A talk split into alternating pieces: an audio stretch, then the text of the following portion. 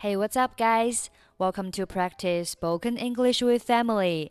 欢迎收听和 Emily 一起练口语，我是 Emily。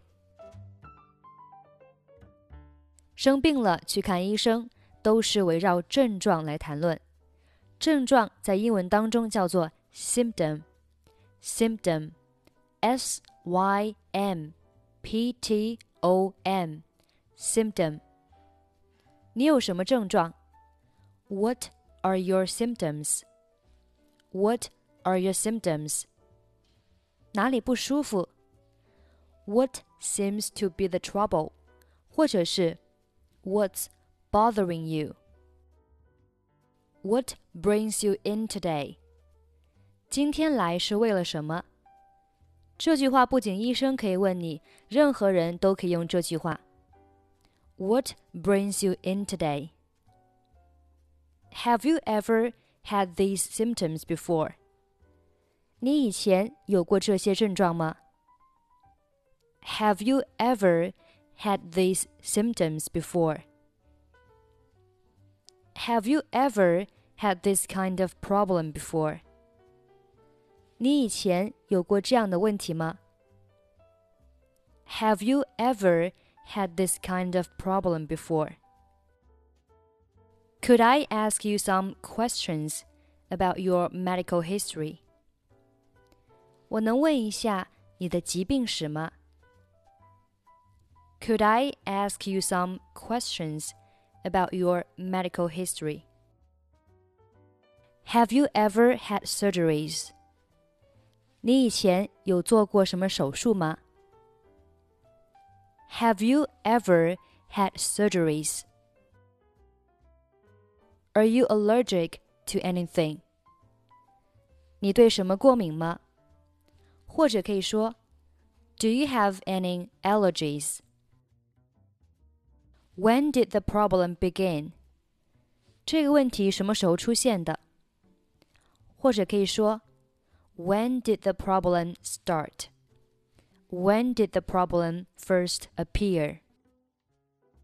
How long has it been hurting? 已经疼多久了？How long has it been hurting? OK，下面我们来听几个小对话。Dialogue One：你有什么症状？What are your symptoms？我有点儿发烧，喉咙痛，还流鼻涕。I have a fever, sore throat and runny nose. Dialogue 2. 你以前有没有过类似的症状？Have you ever had anything similar? 有过一次，在我小的时候。Once, when I was young. Dialogue 3. 你的胃痛了多久了 ？how long has your stomach been hurting? 断断续续的有两周了。It's been hurting off and on for about two weeks now. Okay, now let's listen to today's conversation. 你一定是李女士吧？哪里不舒服？You must be Mrs. Lee. What seems to be the trouble? 最近几天，我的肘部一直很疼。I've had this really bad pain in my elbow for the last few days. 是不是你最近做过什么不正常的动作导致的？Have you done anything out of the ordinary lately that might have caused it. 上周日我第一次打网球，我想可能就是这个原因。I played tennis last Sunday for the first time in a while. I think that was the problem. 看起来确实有点肿，我给你安排拍一个 X 光片吧，这样我们能够进一步看一看。 It does seem a bit swollen. Let's schedule you some x rays so we can get a closer look.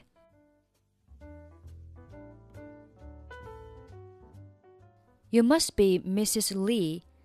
What seems to be the trouble? I've had this really bad pain in my elbow for the last few days. Have you done anything out of the ordinary lately that might have caused it? I played tennis last Sunday for the first time in a while. I think that was the problem. It does seem a bit swollen. Let's schedule you some x rays so we can get a closer look.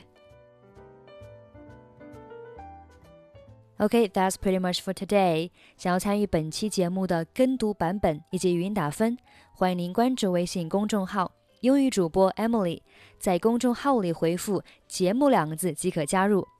或者搜索抖音号“英语主播 Emily”，获取更多单词发音视频。I'm Emily. I'll see you next time. Bye bye.